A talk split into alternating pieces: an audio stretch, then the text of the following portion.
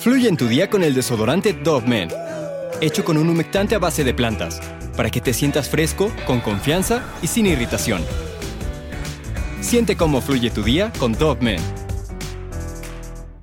Scream es uno de los filmes de horror más populares del género de slasher, con incontables referencias en la cultura popular parodias, series de televisión, videojuegos y hasta libros. Esta cinta estrenada en el año del 96 no está muy lejos de la realidad. Aunque no lo creas, está basada en los terribles sucesos ocurridos en la ciudad de Gainesville, esto en Florida.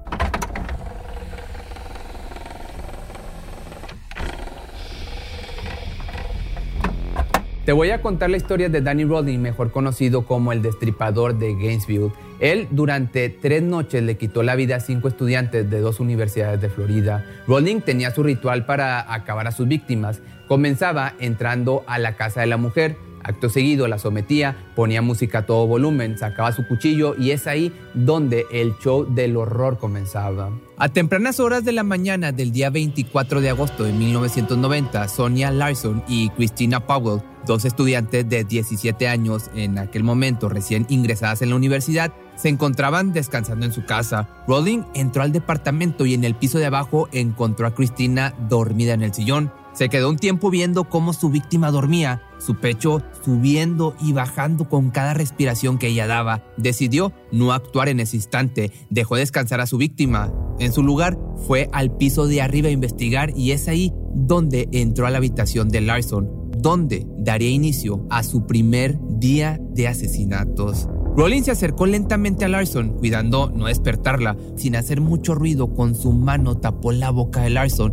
quien sorprendida y asustada comenzó a forcejear y a gritar. Nadie vino al rescate. Rowling sacó su cuchillo, lo empuñó en el aire y dejando caer su brazo con rapidez y con fuerza, apuñaló a Larson en el pecho, que sus gritos, aún ahogados, se volvieron completamente de terror. La apuñaló hasta quitarle la vida. Sonia Larson moriría tratando de defenderse. Excitado por este suceso tan atroz que había cometido, Danny salió del cuarto y bajó las escaleras para quitarle la vida a su segunda víctima, quien aún dormía profundamente en el sillón. Con Cristina no actuaría tan rápido como lo hizo con Larson, no. Con ella se iba a divertir como un león persiguiendo a su presa. Rowling tomó un pedazo de cinta y tapó la boca de Cristina. Entre gritos ahogados y forcejeos le amarró ambas manos atrás de la espalda. Ella, en lágrimas, escuchaba las amenazas de Danny, quien con el cuchillo le cortaba y le arrancaba la ropa. La volteó boca abajo y la obligó a tener intimidad. Christina Powell murió por las heridas causadas por cinco puñaladas en la espalda.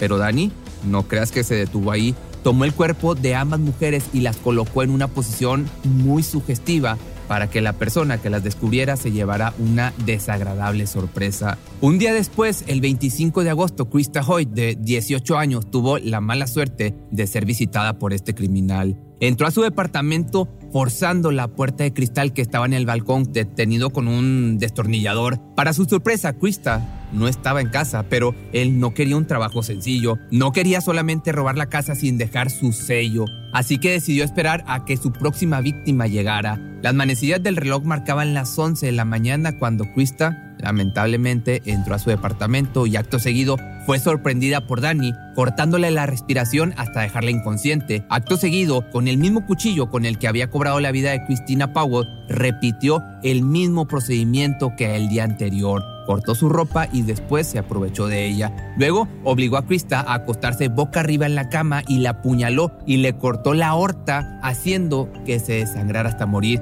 Tomó el cuerpo, lo puso boca arriba e hizo un corte recto desde el área pélvica hasta el pecho.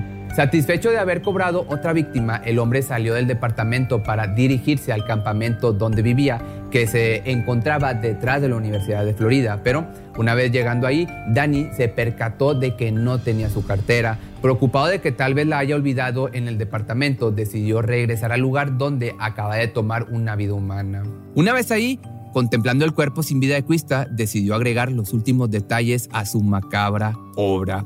Volvió a sacar su cuchillo y con cuidado separó la cabeza del resto de su cuerpo junto con sus pezones. Tomó lo que quedaba del cuerpo y lo sentó a la orilla de la cama, viendo hacia el cesto de ropa sucia. Y para diversión de Rowling, puso la cabeza de Krista en el cesto de la ropa. De esta manera, la persona que la descubriera encontraría también los ojos sin vida de Krista viendo su propio cuerpo o lo que quedaba de él. En la mente retorcida de Rowling se consideraba a sí mismo un Da Vinci monstruo y siniestro. Para este punto, los horribles crímenes ganaron mucha atención, ocasionando la preocupación de los ciudadanos, pero principalmente de los estudiantes, haciendo que los mismos tomaran muchas precauciones, tales como cambiar constantemente sus rutinas diarias, dormir en grupos e inclusive cambiarse a otras escuelas. El lunes 27 de agosto, Rowling entró al departamento ahora de Tracy Pulse y Manny Tawada, ambos de 23 años. La primera víctima que encontró fue Tawada, quien tuvo una pelea con Rowling. Tracy escuchó el forcejeo y rápidamente fue al cuarto de su amigo, solo para entonces encontrarse con que Rowling le había quitado la vida a su compañera. Ella corrió de regreso a su cuarto, cerrando la puerta con seguro y usando un mueble como barrera. Como si de el resplandor se tratara, Rowling destruyó la puerta y quitó el mueble. Siguiendo con su ritual, con cinta tapó la boca de Tracy amarró sus manos, arrancó su ropa y lentamente le fue quitando la vida y dejando su característico sello. Posicionó de una manera horrible el cuerpo. Tawada sería la única víctima que no pasó a formar parte de esas esculturas humanas. Pero regresando al 25 de agosto, el día en que perdió la vida Krista, el policía Ray Barber respondió a un llamado de unos vecinos quejándose del volumen alto de la música. El policía se encontró con el encargado del edificio, quien le dijo que ninguno de los dueños del departamento se encontraban. Sin embargo, lo raro era que ahí se encontraba el carro de uno de ellos. La policía tumbó la puerta del departamento y al entrar se encontraron con los cuerpos de Christina Powell y Sonia Larson en la misma posición sugestiva en la que Rowling las había dejado. En la investigación policíaca se dio cuenta que Danny robaba partes del cuerpo de sus víctimas se duchaba y ponía música a todo volumen. Tras cinco asesinatos, la prensa decidió bautizar a Danny Rowling como el destripador de Gainesville. Pero poco tiempo después, la policía arrestaría a Edward Lewis, quien consideraban el principal sospechoso puesto que era estudiante universitario, pero lo que más llamó la atención de él fue su historial clínico, donde presentaba una enfermedad mental, así también como varias cicatrices en su rostro producto de un accidente automovilístico. Ya 10 días después del asesinato de Tracy y de Manny, la policía logró arrestar a Rowling tras haber asaltado una tienda. En la estación de policía, mientras procesaban a este sujeto, encontraron una orden de arresto ya que había tratado de quitarle la vida a su madre en la misma zona donde cometía sus asesinatos. Su ADN aparte coincidía con el que fue encontrado en la escena del crimen. La policía con esto obviamente había atrapado al destripador de Gainesville.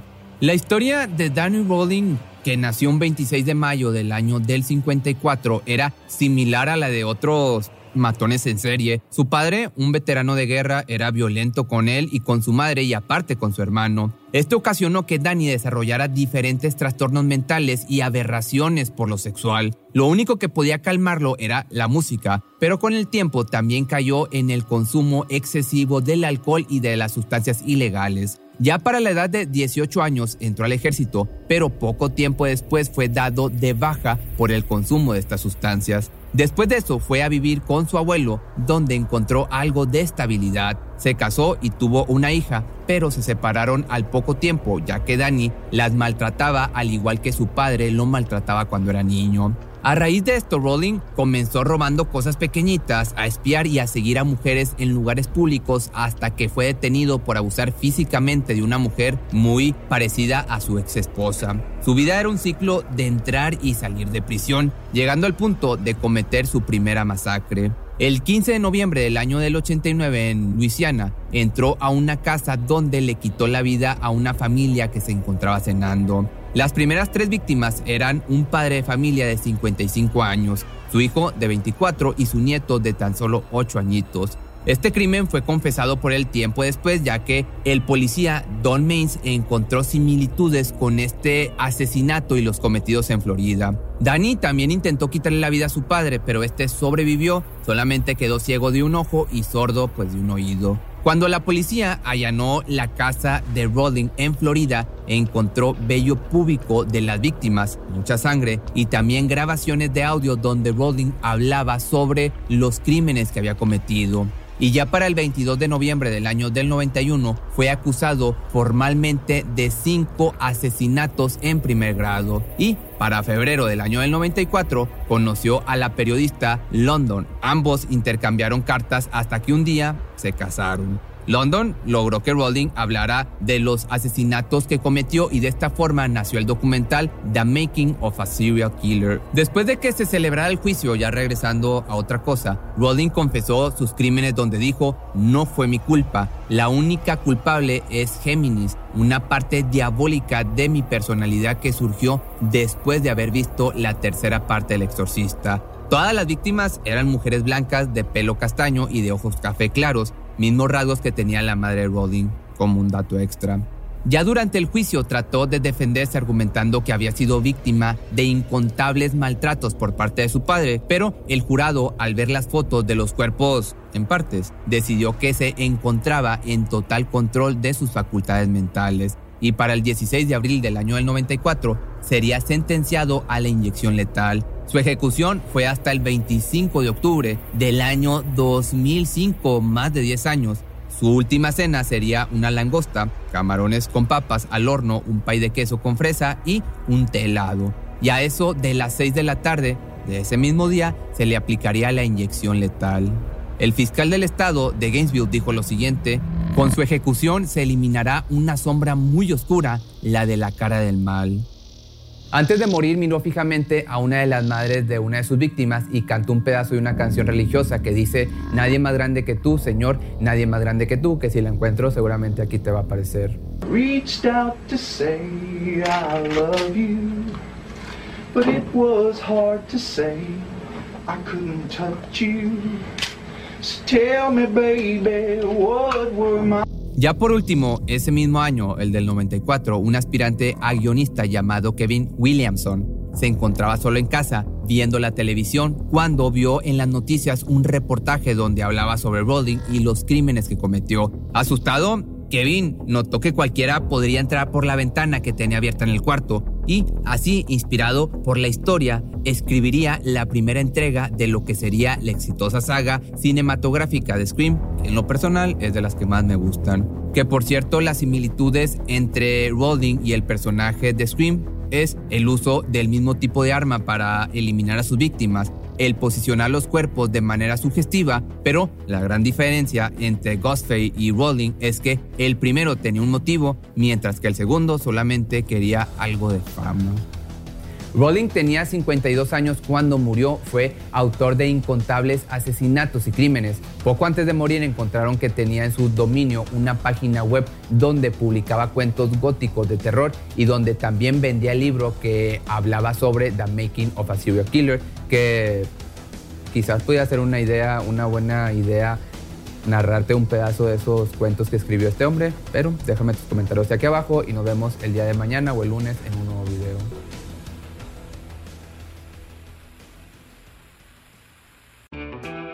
Fluye en tu día con el desodorante Dove Men, hecho con un humectante a base de plantas, para que te sientas fresco, con confianza y sin irritación. Siente cómo fluye tu día con Dove Men. Cuando el tráfico te sube la presión, nada mejor que una buena canción. Cuando las noticias ocupen tu atención, enfócate en lo que te alegra el corazón. Y cuando te sientas mal, un buen médico te ayuda a sanar. Sabemos que mantener tu salud es tu prioridad, también es la nuestra en Kaiser Permanente, donde trabajamos juntos para cuidar de todo lo que tú eres. Kaiser Permanente, para todo lo que tú eres. Kaiser Foundation Health Plan of the Mid-Atlantic Stay Inc., 2101 East Jefferson Street, Rockville, Maryland 20852.